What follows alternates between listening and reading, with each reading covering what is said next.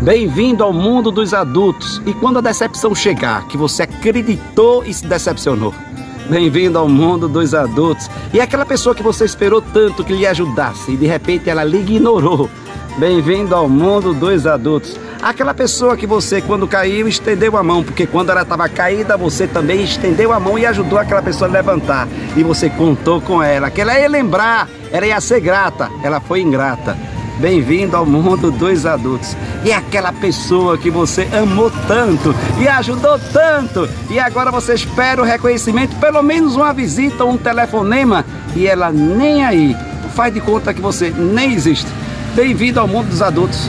E a decepção faz parte do nosso crescimento e da nossa maturidade. Se a gente não crescer, vai sofrer mais do que o necessário. Então, bem-vindo ao mundo dos adultos, que é aprender a lidar com as decepções, com as frustrações e não esperar receber absolutamente nada. Amar simplesmente pelo fato de amar. Bem-vindo ao mundo dos adultos. Esse é o mundo real. Sou eu, Padre Arlindo. Bom dia, boa tarde, boa noite. Não para deixar você deprimido triste e angustiado. Ao contrário, é para a gente aprender e vivenciar cada momento. Porque bem-vindo ao mundo dos adultos. Porque a gente consegue fazer o dia de hoje muito mais feliz. Por quê?